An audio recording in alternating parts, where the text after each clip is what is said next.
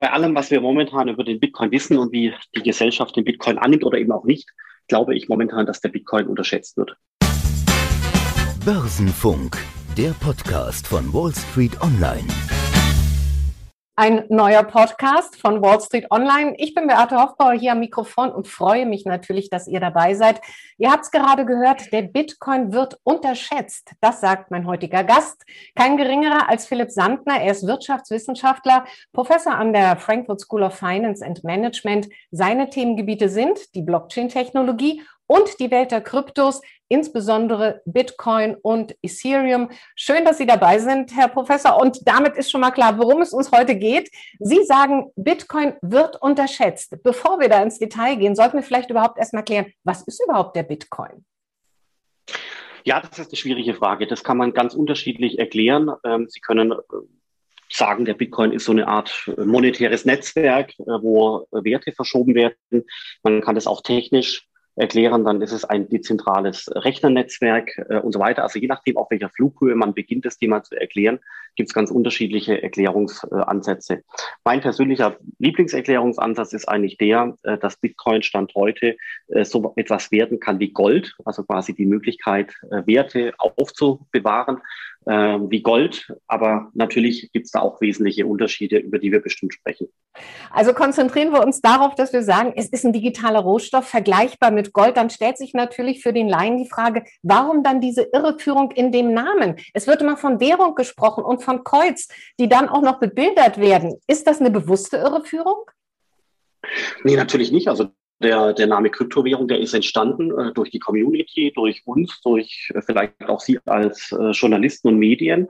So ist der Begriff Cryptocurrency, Kryptowährung eben entstanden und Stand heute hält man eben oftmals an dem Begriff noch fest.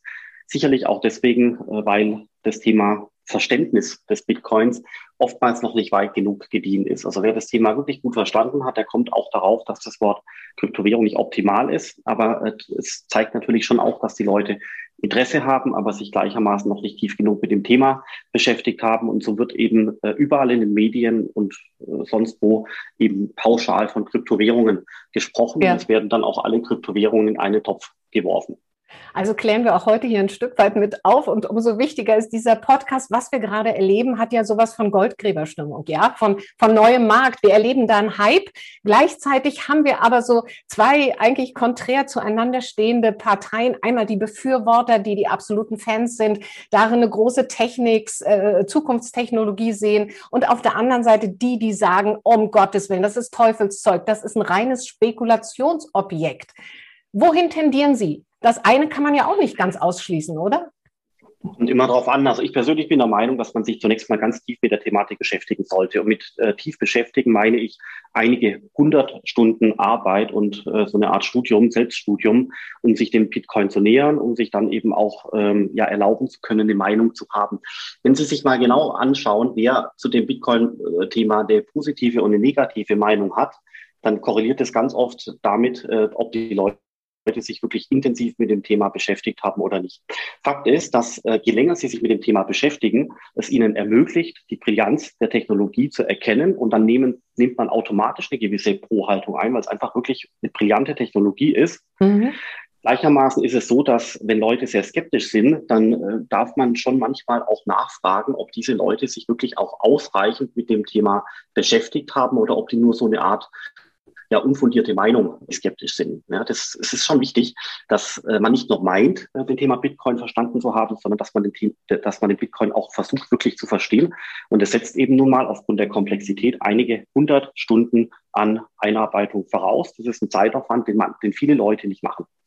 Ja, aber Sie haben es auf jeden Fall gemacht. Seit zwölf Jahren gibt es im Prinzip Bitcoin. Seitdem sind Sie dabei und Sie werden auch garantiert uns noch viel Wissenswertes über diese brillante Technologie erzählen können, die dahinter steckt. Vielleicht mal ganz grundsätzlich gleich zu Beginn, weil wir ja sagen, Krypto ist also etwas völlig anderes als eine Währung. Dann ist doch auch dieser Vergleich, dass man die digital, den digitalen Euro mit Kryptowährungen vergleicht, eigentlich ein, ein Vergleich, als wenn man Äpfel mit Birnen äh, zusammenbringt, oder? Hundertprozentig. Also vielleicht zur Korrektur. Also ich bin natürlich nicht seit zwölf Jahren dabei, sondern ich habe den Bitcoin erstmals 2013 äh, entdeckt, also vor ungefähr acht Jahren. Das muss ich einfach nur mal kurz äh, dazu, dazu sagen. Aber in der Tat, also ich habe mich schon jetzt äh, viel, äh, viel Zeit investiert in das ganze Thema. Und ansonsten vollkommen richtig, wenn man äh, mit dem Wort Kryptowährung beginnt, dann ist man natürlich auch versucht, den, die, die Kryptowährung Bitcoin mit dem digitalen Euro zu vergleichen, mit anderen digitalen Währungen und so weiter. Und dann kommt man automatisch auf sehr dünnes Eis, weil man eben, genau wie Sie sagen, Äpfel und Birnen äh, miteinander äh, vergleicht. Ja, das, der Grund ist der, dass man momentan alles, was irgendwie mit Blockchain zu tun hat, alles in einen riesengroßen Topf schmeißt, obwohl eben dann tatsächlich komplett unterschiedliche Ansätze in diesem Topf landen, die man eigentlich ähm, nicht miteinander vergleichen sollte oder wo man eben einfach äh, tiefer graben müsste, um die Unterschiede herauszuarbeiten. Also Asset-Klasse, digitaler Rohstoff, das sind Kryptos und Bitcoin dabei der wichtigste Rohstoff, auch der älteste und der erste Rohstoff. Von welcher Größenordnung sprechen wir da eigentlich als Asset-Klasse mit Blick auf den Bitcoin? Also Stand heute ist der Bitcoin äh, kapitalisiert mit ungefähr einer Billion US-Dollar. Das ist äh, umgerechnet natürlich ganz klar. Das sind 1000 Milliarden. Das ist schon wirklich ein, ein Brocken. Eine Million mal eine Million. Und äh, damit ist der Bitcoin Stand heute so groß geworden wie mehr als die Hälfte des DAX zusammengerechnet. Er ist auch ähm, ungefähr so groß wie 10 oder 11 Prozent in Relation zu Gold. Und insofern ist der Bitcoin schon herangewachsen zu einer ja, eine Art digitalen Rohstoff, eine Art digitalen Gold, den man schon ernst nehmen sollte. Wenn man alle Kryptowährungen zusammenrechnet, sind wir Stand heute bei ungefähr 2,5 äh, Billionen US-Dollar. Ähm, da ist dann noch Ethereum mit dabei und die ganzen äh, Tokens im Bereich Decentralized Finance und so weiter und so fort. Da gibt es eine riesengroße Anzahl. Äh, und deswegen, wenn man die alle zusammen addiert, sind wir bei 2,5 Billionen, also 2500 äh, Milliarden. Das ist dann also wirklich deutlich mehr als der gesamte DAX zusammengerechnet. Und weil das eben signifikant ist und weil die Technologie brillant ist, fragt man sich manchmal, warum äh, der Bitcoin eben nicht doch tiefer ergründet wird, warum sich die Leute nicht mehr mit dem Bitcoin als solchem beschäftigen, weil einfach aus meiner Sicht wirklich deutlich mehr dahinter steckt, als man zunächst mal erwarten würde. Okay, bevor wir über die Chancen, aber auch die Anlagemöglichkeiten und Risiken sprechen, erst einmal dies. Werbung. Der Podcast Börsenfunk wird von Morgan Stanley präsentiert. Neben dem Investment Banking ist das New Yorker Unternehmen einer der größten Derivate-Emittenten der Welt und zudem, ganz wichtig, Premium-Partner von Smart Broker. Heißt für euch, alle Produkte von Morgan Stanley bekommt ihr für 0 Euro bei Smart Broker. Wer also in jeder Marktlage partizipieren will, ist mit Zertifikaten und Optionsscheinen von Morgan Stanley gut aufgestellt. Das war Werbung. So, Professor Sandner, äh, Sie gelten ja als Bitcoin-Experte. Inzwischen gibt es aber mehr als 4000 Kryptos oder Kryptowährungen, um diesen Fehlbegriff mal zu benutzen. Was ist eigentlich dran an der Behauptung, Kryptos sind auch eine Spielwiese für Kriminelle? Stichwort sind da Geldwäsche, Terrorismusfinanzierung. Äh, ist das immer noch so oder hat sich da auch die Gesamtsituation über die Jahre verändert? Also ich bin der Meinung, dass sich die Gesamtsituation deutlich verbessert hat. Äh, in der Tat war natürlich der Bitcoin, das ist bekannt, äh, die Währung im Bereich der Silk Road, äh, der Kriminalitätsfinanzierung und so weiter. Dieses Narrativ ist bekannt. Es ist aber, stammt tendenziell aus dem Jahr 2014, 2015, 2016. Und seitdem wurde viel getan im Bereich Regulatorik. In Deutschland zum Beispiel wurden vor über einem Jahr die sogenannten Kryptoverwahrregeln erlassen, die wirklich jetzt mal für den deutschen Raum äh, die äh, ja, kriminelle Machenschaften in diesem Bereich versuchen sollen zu unterbinden. Das wird auch gut funktionieren, weil natürlich der deutsche Staat auch sehr, naja, effektive Institutionen hervorgebracht hat. Aber natürlich wird man Kriminalität nie ganz unterbinden können, vor allem in anderen Ländern, wo vielleicht der Staat ähm, ja die Ahndung von Verbrechen nicht derart gut leisten kann, wie jetzt hier so tendenziell äh, oftmals in der westlichen Welt. Und insofern denke ich mal, ist äh, die, das Framing von Bitcoin als Währung für kriminelle Zwecke ehrlich gesagt vollkommen falsch. Ich glaube, es gibt immer noch ähm, kriminalitätsbedingte Zahlungen, so wie beim Dollar und beim Euro im Übrigen ja auch. Mhm. Aber die Anzahl und das Volumen dieser äh, kritischen äh, Zahlungen werden, und das zeigen auch viele Statistiken, wirklich von Monat zu Monat, von Jahr zu Jahr zunehmend weniger können wir auf dieser Seite schon mal so ein Stückchen Entwarnung geben. Trotzdem haben Sie gesagt, wer sich äh, mit Kryptos auseinandersetzt und dort auch investieren will, muss sich einarbeiten, muss im Prinzip zum Profi werden. Das sind die meisten nicht. Nun fährt der Kurs oft Achterbahn. Würden Sie sagen, Investments in Kryptos sind eher was für Profis? Ja, was ist schon ein Profi? Wissen Sie, das ist gar nicht so einfach. Äh, man würde jetzt meinen, dass viele, viele Leute im Bereich Asset Manager Profis sind, aber manchmal haben die weniger äh, Ahnung von äh, Bitcoin als manch ein privater Mensch, der sich einfach viel damit beschäftigt hat. Also ich würde nicht das nicht unterschreiben, dass Sie Profi sein müssen, um das Thema Kryptowährungen und Investments darin zu erschließen. Stattdessen ja. würde ich einfach, einfach darauf bestehen, zu sagen, man muss sich wirklich intensiv damit beschäftigen, bevor man eine Investmententscheidung trifft. Und je mehr man Geld wirklich gewillt ist zu investieren, desto noch mehr muss man sich mit dem Thema beschäftigt haben. Es gibt, es gibt in dem Bitcoin-Ökosystem zahlreiche äh, fragwürdige Börsen im Ausland. Da würde man das Geld überweisen und das Geld ist einfach weg. Es gibt viele Betrugsfälle. Und insofern muss man sich natürlich mit der Technologie beschäftigen. Man muss sich aber auch damit beschäftigen, wo und wie man investieren könnte, damit das eben auf einer sicheren Weise äh, basiert. Und deswegen einfach möchte ich es einfach nochmal gesagt haben. Es ist wirklich wichtig, einfach einige Dutzend Stunden, vielleicht einige hundert Stunden zu investieren, das Thema zu erschließen. Das ganze Material dazu ist im Internet. Da gibt es tolle YouTube-Filme, auch bei äh, Ihnen bei Wall Street äh, Online gibt es tolle Artikel und äh, überall natürlich auch. Man mhm. muss sich quasi zuerst einem gewissen Selbststudium widmen, damit man weiß, was man tut. Dann lassen Sie uns ganz praktisch ein paar Fragen beantworten. Sie haben gesagt, neben der Einarbeitung muss man auch wissen, wie kommt man an äh, diese Kryptos heran. Und das ist es ja eigentlich, worauf es in der Praxis ankommt. Da tut sich eine riesenbunte Welt auf. Da muss ich ja erstmal entscheiden, in welchen digitalen Rohstoff will ich investieren. Was sind für Sie die sichersten Bitcoins sozusagen oder die, die, der wichtigste Rohstoff? Ja, also die wichtigsten Kryptowährungen, um einfach jetzt das Wort zu nehmen, wie es eben jetzt damals so entstanden ist, ist sicherlich äh, Bitcoin und äh, Ethereum ganz oben. Es gibt sicherlich andere Ansätze äh, im Bereich Decentralized Finance oder auch hier die Binance äh, Smart Chain und ähnliches, die auch spannend sind, äh, die man sich anschauen sollte. Aber so als ganz grobe Faustregel kann man sich merken, man sollte ähm, oben anfangen, also quasi bei die, die größten Brocken zuerst verstehen. Das ist wie gesagt Bitcoin, Ethereum und andere. Und man sollte das unterlassen, äh, darauf reinzufallen, wenn äh, einem Bekannte oder auch äh, Internetwerbung oder sowas mhm. irgendeine Coin empfehlen. Da ist wirklich allergrößte Vorsicht äh, geboten. Äh, deswegen sollte man es versuchen zu machen, wie eben auch Firmen wie die Deutsche Börse oder auch die Börse Stuttgart, zu Recht beschäftigen, die sich mit Bitcoin und Ethereum und Litecoin und einigen anderen und auch zu Recht beschäftigen, die sich nicht mit diesen Hunderten und Tausenden äh, kleinen Mini-Projekten, von denen manche wirklich toll sind, ja, aber viele natürlich auch betrügerisch äh, und äh, auch einfach schlecht. Sie haben es gerade schon angesprochen, äh, wie man vorgehen muss, rein technisch auch. Also der Kauf über Apps ist möglich, aber eben auch über Broker und Kryptobörsen. Davon gibt es ja auch eine ganze Menge. Sie haben die Börse Stuttgart gerade angesprochen. Was würden Sie da empfehlen? Sollte man auf zertifizierte, BaFin geprüfte äh, Broker und Kryptobörsen setzen? Coinbase ist ja gerade, haben wir den Börsengang im April erlebt, der größte Handelsplatz. Wie gehe ich da vor? Also ich glaube, das Wichtigste ist, dass man ähm, versucht, eine qualitativ hochwertige Börse zu finden. Das klingt jetzt sehr blumig und man kann es auch eine Ebene tiefer legen. Nämlich, ähm, man sollte darauf achten, dass die Börse der BaFin-Regulierung unterliegt. Und im Idealfall ist es eben auch noch eine Börse, die eine gewisse Reputation erlangt hat, weil diese Reputation eben die Börse auch vor Fehlverhalten schützt in gewisser Weise. Und wenn man Namen nennen darf, äh, dann kommt am Ende hier raus Coinbase, wie Sie gesagt haben, aber auch Bitwala aus Berlin, bisschen unbekannter. Dann natürlich die Börse Stuttgart äh, mit ihren zwei Produkten Bison als App und BSDX als äh, Internetseite. Ähm, und es gibt sicherlich noch ein paar andere, aber das sind, glaube ich, mal die, die man wirklich hervorheben kann. Gerade die Börse Stuttgart zum Beispiel, äh, da gibt es eine jahrhundertealte äh, Historie, eine Reputation, äh, die schützt quasi das Management davor, dass man wirklich keine übermäßigen Risiken eingehen möchte.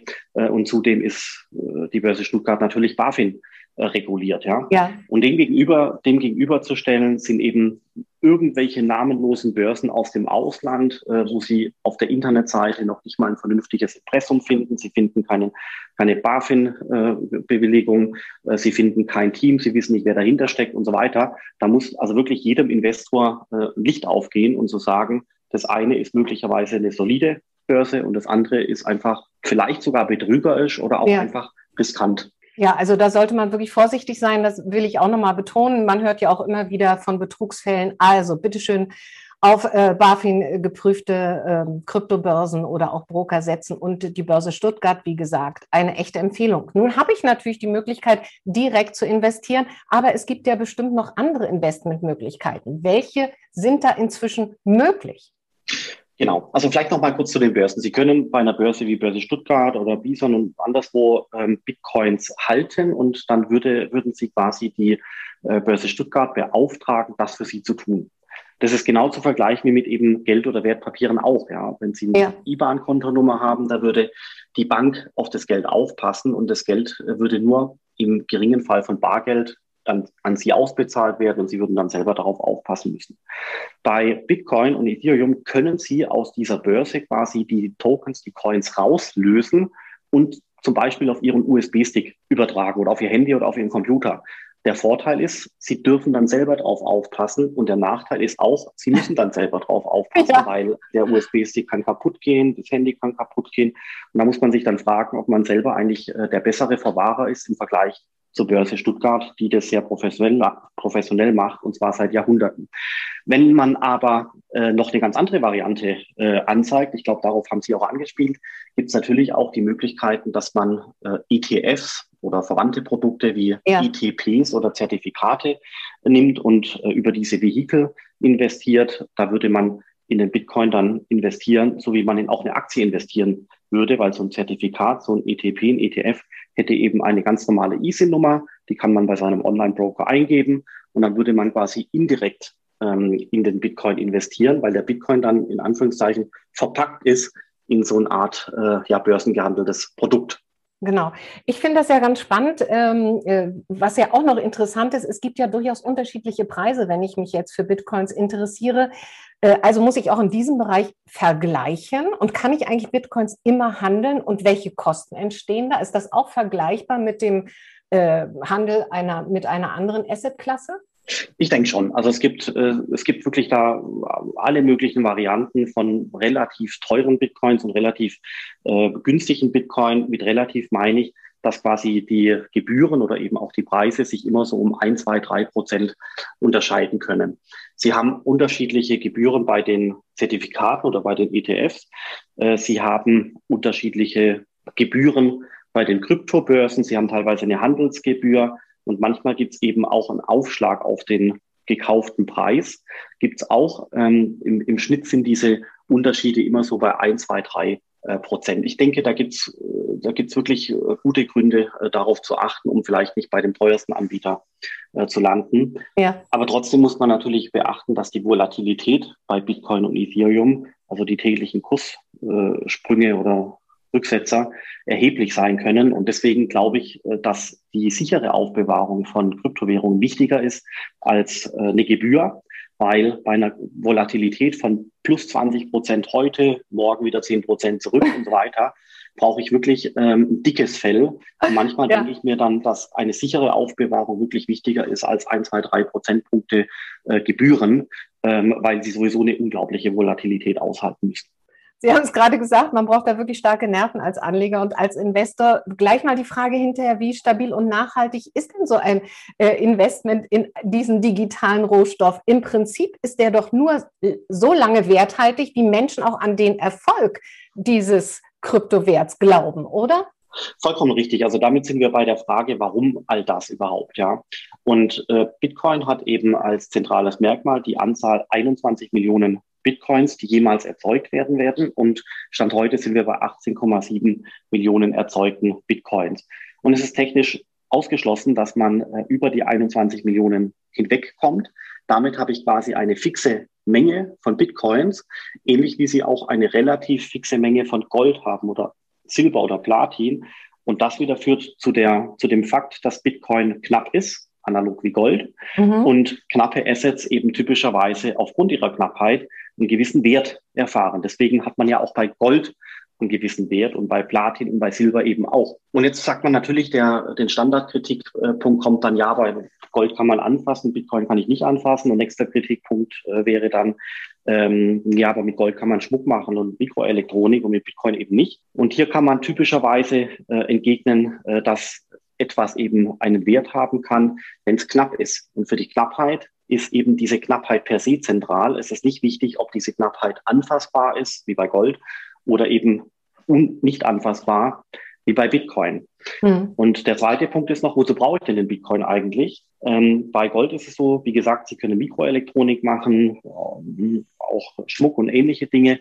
Das geht bei äh, Bitcoin natürlich nicht. Aber Bitcoin hat was ganz Wichtiges und äh, das könnte man äh, finanzielle Souveränität nennen. Ich kann ja mal ein Beispiel machen. Äh, es, es, gibt zahlreiche Länder auf der Erde, da haben sie Inflation oder die Regime funktionieren nicht, die Institutionen sind nicht, nicht gut. Äh, Nigeria ist ein Beispiel, Venezuela ist ein Beispiel, ähm, auch in abgeschwächter Form natürlich so ein bisschen äh, die Türkei, weil äh, die Türkei jetzt eine relativ hohe Inflationsrate hat.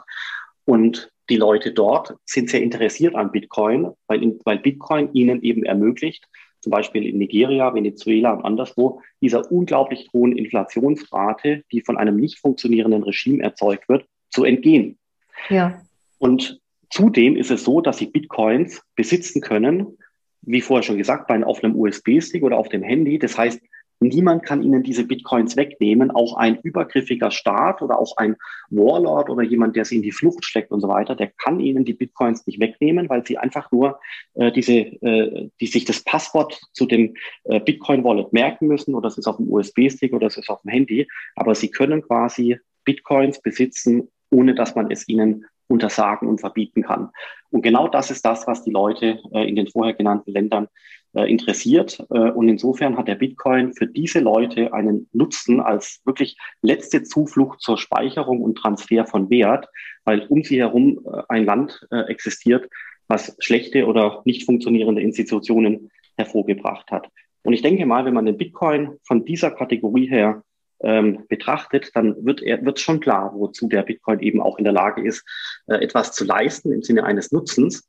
Aber ja. man muss natürlich zugeben, dass wir hier äh, in Deutschland oder in Europa diese Nutzenkategorie gar nicht so richtig wertschätzen können, weil wir haben unsere Euros ganz bequem auf dem Bankkonto und heben das Geld dann ab mit einer EC-Karte oder mit einer Kreditkarte. Und das funktioniert seit Jahren und Jahrzehnten ganz toll und ich sehe auch keinen Grund, warum sich das jetzt eben ändern sollte. Das heißt, wir leben hier in Sicherheit und unsere Institutionen funktionieren recht gut. Aber wenn man sich vorstellt, dass man in so einem Land wie vorher genannt lebte, dann kann ja. man schon verstehen, dass die Leute eben dort den Bitcoin interessant finden, weil er ihnen finanzielle Souveränität ermöglicht. Und ich finde das auch absolut einleuchtend und ich finde es auch ganz wichtig, dass wir auch mal herausarbeiten, welchen Nutzen äh, Kryptos haben und dass wir nicht nur Argumente suchen gegen äh, Kryptowährungen wie eben den Bitcoin oder Ethereum. Äh, bleiben wir ruhig bei den Chancen. Wo kann die Entwicklung eigentlich hinführen? Die meisten äh, äh, sagen immer, also es kann der nächste Absturz kommen, wenn man sich verspekuliert und das Ganze ist eine große wackelige Geschichte, viel Bling Bling mit wenig Wert dahinter. Viele äh, ziehen den Vergleich zum neuen Markt und sagen, hier wird Hoffnung gehandelt ohne Substanz. Schauen wir mal auf die Chancen. Wo kann es hingehen? Wir können ja innerhalb kürzester Zeit die 21 Millionen mehr oder weniger dann erreicht haben und es geht weiter aufwärts. Ja, das ist eine spannende Frage und da müsste man auch die Nummer zwei Ethereum eigentlich mit einschließen. Mit Ethereum zum Beispiel entsteht dieser Tage das größte Asset Management äh, Netzwerk der gesamten Welt, es gibt äh, nun zum Beispiel Goldman Sachs und die Europä der Europäische Investmentfonds, die auf Ethereum-Basis obendrauf ein Wertpapier bauen. Ja, traditionelle Firmen arbeiten auf Basis von Ethereum. Es gibt andere Ansätze, da hat man den Dollar, den Euro und andere Wertgegenstände auf Ethereum obendrauf montiert. Das heißt, da entstehen wirklich weltweite äh, Wertenetzwerke. Das ist bei Ethereum ganz besonders zu erkennen, bei Bitcoin äh, aber eben auch mit dem Ziel, eben Werte zu speichern und Werte transportierbar zu machen auf eine sehr sichere Weise. Mhm. Stand heute, äh, würde ich mal behaupten, ist das Wissen um den Bitcoin äh, sicherlich hier und da äh, vorhanden, vor allem bei jungen Leuten, vor allem bei technikaffinen Leuten. Aber wir sehen eben in diesen Tagen und dazu vielleicht ja auch dieser Podcast, dieses Interview, wir sehen eben, dass das Wissen um den Bitcoin sich zunehmend verbreitet. Die Leute finden es gut, die Leute arbeiten sich ein und zunehmend ähm, erfasst diese Technologie eben äh, weitere begeisterte Leute. Was ich damit sagen will, ist, wir befinden uns in einer Phase, wo der Bitcoin zunehmend an Verbreitung äh, ähm, findet, aber eben ganz, ganz, ganz langsam. Der Bitcoin entsteht, äh, der Bitcoin existiert seit äh, über elf Jahren und am Anfang kannte ihn keiner und jetzt sieht man eben, dass wirklich Jahr für Jahr mehr Leute diese Technologie sehr brillant äh, empfinden. Das heißt, es gibt eine ganz langsame Adoptionsgeschwindigkeit, die hier vonstatten geht. Deswegen muss man den Bitcoin als wirklich langfristiges langfristige Technologie, also als Finanztechnologie langfristiger Art erkennen. Und das hat eine ganz wesentliche Implikation. Man darf nicht auf den Kurs heute, gestern, letzte Woche, letzten Monat schauen, sondern der Bitcoin ist was Langfristiges. Man muss sich mit dem Bitcoin beschäftigen, eher so im Sinne von Jahren oder mehreren Jahren.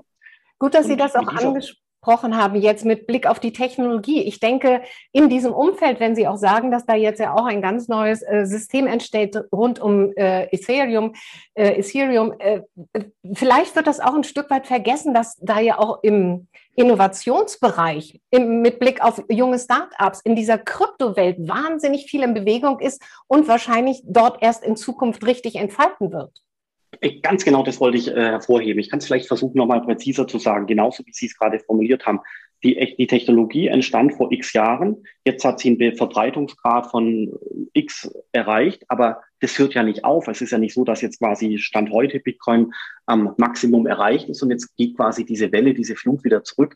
Ganz im Gegenteil, die Verbreitung geht ja einfach weiter. Dazu hilft ja vielleicht auch dieses Interview und andere Artikel und Videos und so weiter. Das heißt, die Verbreitung von Ethereum, von Bitcoin geht einfach weiter und zwar über die nächsten Jahre. Insofern äh, kann man sich hier so ein bisschen abzeichnen, dass äh, mit der Verbreitung auch die Anzahl der Programmierer zunimmt, die Anzahl der Firmen, die Anzahl der Startups, die Anzahl der Menschen, die sich damit beschäftigt haben und eben mit all dem ein potenziell höherer Bitcoin- oder Ethereum-Preis. Ja, das ist so eine Art fundamentale Logik, die ich hier hervorheben äh, möchte, einfach aufgrund der Diffusion, die hier stattfindet. Und damit äh, kann man sich auch so ein bisschen ähm, abgrenzen von dieser unglaublichen Volatilität, äh, wenn man sich den Bitcoin-Preis immer nur auf Tages- oder Wochenbasis anschaut. Mhm. Nun äh, gibt es kein Bitcoin ohne Blockchain-Technologie. Wir haben die noch nicht weiter äh, groß definiert. Sollten das vielleicht an dieser Stelle mal sagen. Wie funktioniert sie? Ja gut, das wäre jetzt äh, so eine Frage, da könnte man jetzt drei Stunden äh, einen Die haben wir machen. nicht.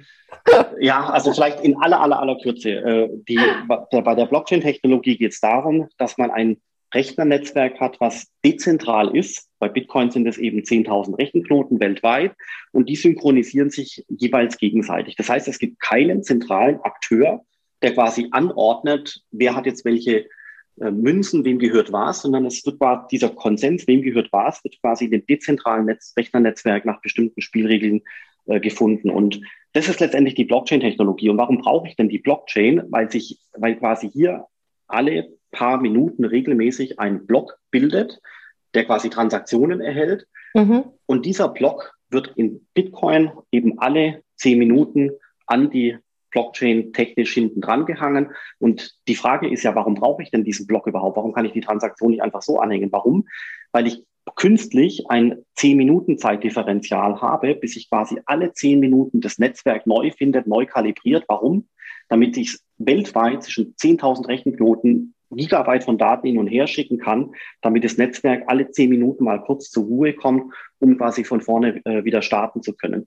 Wenn Sie Transaktionen, wenn sie kommen, immer hinten dran hängen und dann entsteht ein riesengroßer Berg von Transaktionen, dann haben Sie das äh, Problem, dass Sie nie einen Konsens auf weltweiter Ebene erreichen können, weil Sie brauchen die Möglichkeit, dass Daten über den gesamten Globus äh, verschickt werden können, und zwar auch große Datenvolumina. Und das kostet natürlich Zeit.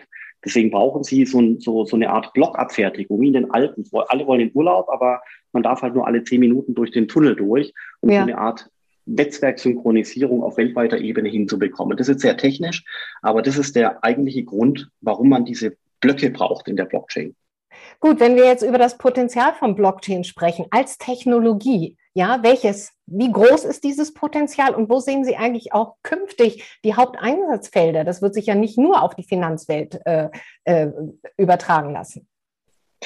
Also mein, da kann man jetzt äh, die ganze Litanei von allen möglichen Use Cases runterrattern. Äh, da gab es äh, vor allem vor einigen Jahren also wirklich unglaubliche Listen von Use Cases, die äh, die Blockchain-Technologie nutzen könnten. Und ich selber habe natürlich auch solche Folien äh, gehabt und äh, berichtet und präsentiert, absolut klar. Deswegen muss man inzwischen einen Schritt weitergehen und vielleicht ein bisschen eine Gewichtung reinbringen. Ich persönlich bin der Meinung, dass eigentlich das, die größte Bedeutung für den Finanzmarkt entsteht. Also quasi überall, wo Finanzwesen, Finanzen draufsteht, wird übermorgen Blockchain-Technologie drin sein. Ja, das mhm. sind die Kryptowährungen, das sind aber auch Wertpapiere, Aktien, Anleihen, dann aber auch der Euro, der Dollar, der Schweizer Franken. Also überall, wo Wert quasi da ist, wo Wert digital organisiert werden muss, wird übermorgen in irgendeiner Weise die Blockchain-Technologie drinstehen. Dann gibt es noch zwei, drei riesengroße weitere Bereiche. Nämlich erstens mal ist es so, dass man von diesem Bereich des digitalen Euros, also des Euros auf Blockchain-Basis, in die gesamte Industrie springen kann, also Produktion, Logistik, Datenmonetarisierung, Medizintechnik. Überall dort könnte äh, eine spezielle Blockchain-Technologie zum Einsatz kommen, nämlich dort, wo der Euro auf dem Blockchain-System gespeichert äh, würde, um dort die entsprechenden Geschäftsmodelle und Bereiche äh, digital zu transformieren. Mhm. Und zu guter Letzt noch der Bereich Identität ist, denke ich mal, noch ganz entscheidend. Identitäten äh, sind natürlich unser Personalausweis, aber auch der Handelsregister für Firmen und in Zukunft eben auch Maschinenidentitäten. Und äh, es ist sehr wahrscheinlich, dass äh, früher oder später unsere Identität, die heute im Personalausweis abgebildet wird, übermorgen auch elektronisch entstehen kann, also eine digitale Identität, so dass äh, wir beide in einigen Jahren möglicherweise ein, äh, ein Blockchain äh, Repräsentanz haben, also quasi, wir haben eine Blockchain-Adresse, da ist dann quasi wirklich mit unter Einhaltung aller Datenschutzregeln natürlich mhm. Daten von unserem Personalausweis abgespeichert. Das wird auch, glaube ich, relativ groß werden, aber dazu werden wir noch einige Jahre brauchen. Professor Sandner, wäre es denn nicht dann auch ganz klug für mich jetzt als Privatanleger zu sagen, gegen die Volatilitäten bei den Kryptos kann ich mich ein Stück weit auch absichern, indem ich gleichzeitig in Blockchain-Aktien investiere? Also aus der Finanzwelt Unternehmen, Infrastrukturunternehmen und, und, und? Auf alle Fälle. Also es gibt äh, wirklich spannende Firmen in dem Bereich. Ähm, Nvidia zum Beispiel macht Hardware für Blockchain-Systeme. IBM hatte äh, eine erfolgreiche, sehr erfolgreiche Beratungseinheit. Accenture als IT-Firma macht äh, tolle Projekte in dem Bereich. Ähm, ich glaube, das macht unglaublich viel Sinn, wenn man sagt, äh, man möchte von dem Aufstieg der Blockchain-Technologie partizipieren dass man sich dann überlegt, okay, ich suche mir ein, zwei, drei Kryptowährungen raus, ich suche mir vielleicht auch zwei, drei börsennotierte Firmen raus und äh, beides ist hoffentlich miteinander ähm, unkorreliert auf kurzfristiger Basis, aber dann doch steigend auf langfristiger Basis. Und wer an die Blockchain-Technologie glaubt, der äh, für den könnte das tatsächlich eine spannende ähm, ja, Investitionsstrategie sein. Ich, ich sage vielleicht noch mal einen, einen ganz anderen Satz dazu wenn man in künstliche Intelligenz investieren möchte, weil man eben an den künstliche Intelligenzbereich glaubt, ja. dann ist es gar, gar nicht so einfach, in diesen Bereich zu investieren, weil ich lande am Ende immer bei Firmen, die heißen Google, Facebook, Apple und, und die ganz Klar. großen, aber sie können nicht punktgenau in den Bereich künstliche Intelligenz investieren. Und der Bereich künstliche Intelligenz kommt, es wird immer größer und so weiter, aber sie haben wirklich Schwierigkeiten, sich drei, vier, fünf Titel rauszupicken, die wirklich ganz spezifisch auf den Bereich künstliche Intelligenz abzielen. Und genau hier ist äh, Blockchain anders, weil bei Blockchain, wer an den Aufstieg glaubt, hat ein Universum von 50 oder 100 Titeln zur Auswahl, äh, in die er investieren könnte, wenn er an dem Aufstieg der Blockchain-Technologie teilhaben möchte. Und das sind ja einerseits die Kryptowährungen, aber auch andererseits börsennotierte äh, Firmen, die in dem Bereich zunehmend äh, einen Schwerpunkt sich erarbeiten. Wunderbar, ich finde das ganz spannend. Ich denke, wir können das Thema nicht äh, beenden, ohne dass wir auch über sozusagen Spaßkreationen in dieser bunten Welt äh, der äh, Kryptos äh, sprechen. Eine, die seit Wochen für Schlagzeilen sorgt, ist diese Dogecoin, ja, dieser Hundekopf, dieser Coin mit dem Hundekopf. Da treiben dann ja auch Tweets zum Beispiel von Musk, äh, dem Tesla-Chef, äh, den Kurs oder den Preis. Danach kommt dann auch immer mal schnell ein Absturz, wenn er anderer Meinung ist. Was ist davon zu halten? Und dann haben wir auch noch eine ganz andere neue Kryptowährung, die Spielform Shia. Shia will Bitcoin in grün sein. Äh, was halten Sie von solchen Sachen? Also ich bin der Meinung, man muss sich immer alles anschauen, man muss sich dann einarbeiten und man darf dann eine Meinung äußern, wenn man sich äh, halbwegs tief äh, eingearbeitet hat. Man sollte deswegen weder Chia noch Dogecoin einfach komplett äh, mit einem Stigma belegen, sondern sollte sich einfach damit beschäftigen.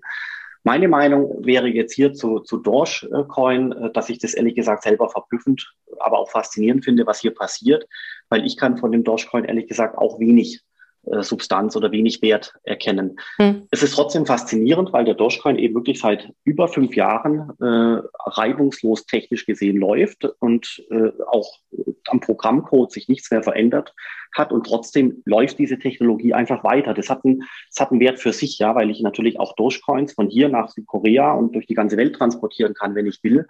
Äh, aber es gibt gleichermaßen natürlich nicht eine ähnliche Adoptionskurve wie bei Bitcoin. Deswegen, es gibt hier und da interessante Aspekte. Aber dass jetzt der Dogecoin äh, deutlich über 10, 20 äh, Milliarden US-Dollar und mehr wert sein soll, das kann ich ehrlich gesagt nicht verstehen. Ich kann es auch andersrum sagen. Ich persönlich äh, habe da nicht investiert. Ich würde auch nicht investieren. Das, äh, zu dem Ergebnis kommt man dann schon, wenn man sich wirklich relativ tief äh, damit beschäftigt. Mhm. Vor allem, wenn man das vergleicht mit dem Potenzial von Ethereum und von Bitcoin aus meiner Sicht.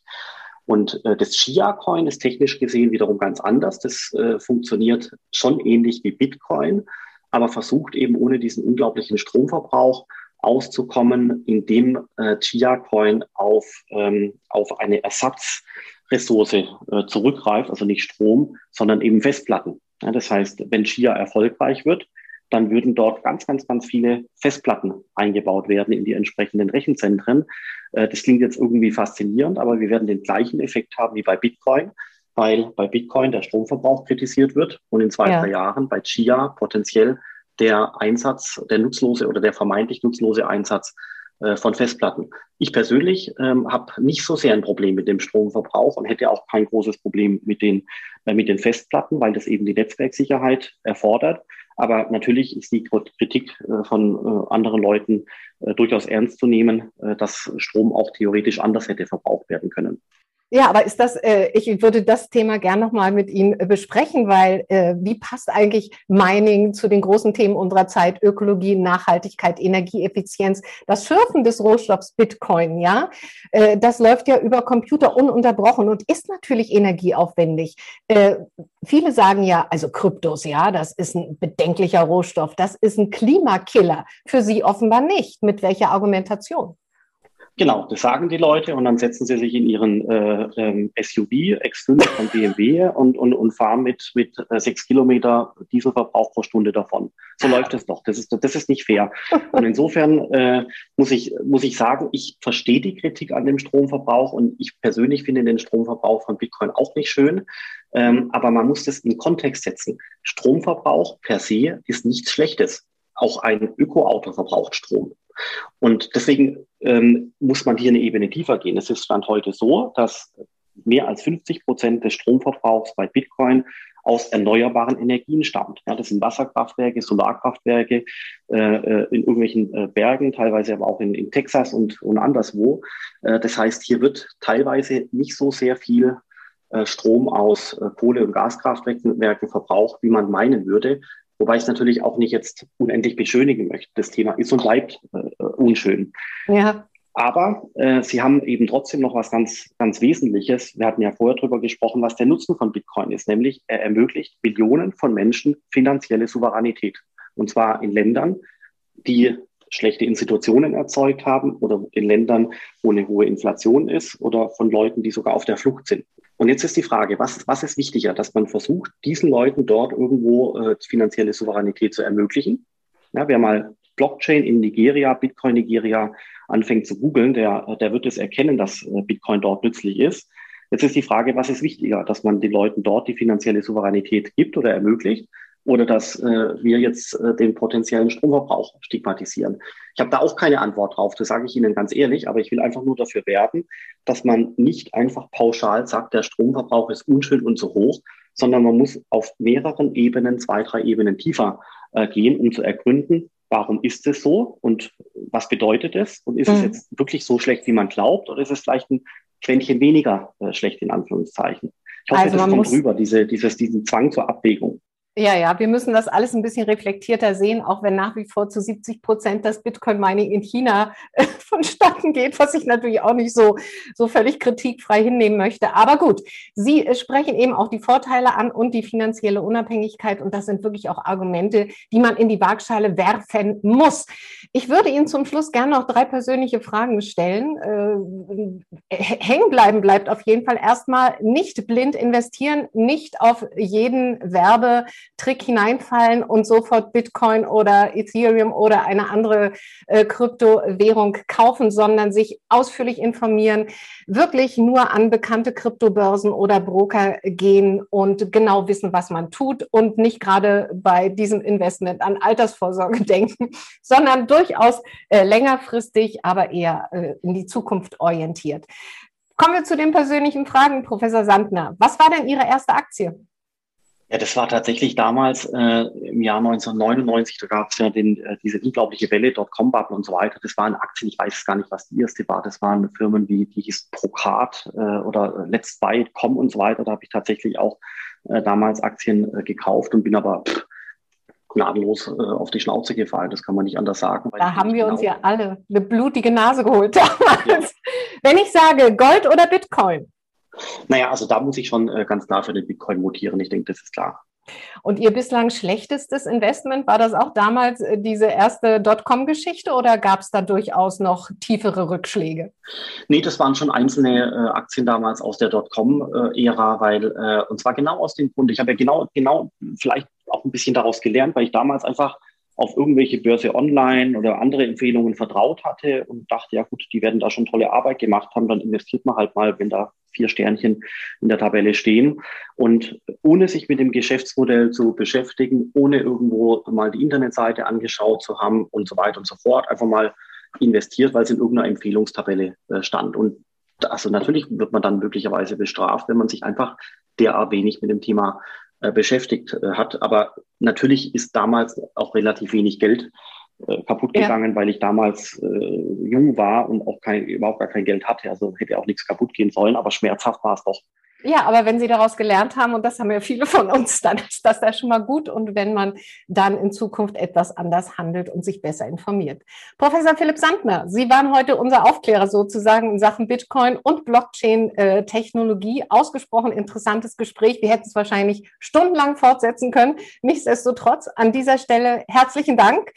Äh, für diese Information und diesen Podcast. Und das war es auch schon. Börsenfunk, der Podcast von Wall Street Online. In der kommenden Woche begrüßt euch an dieser Stelle wieder Martin Kerscher, mein Kollege.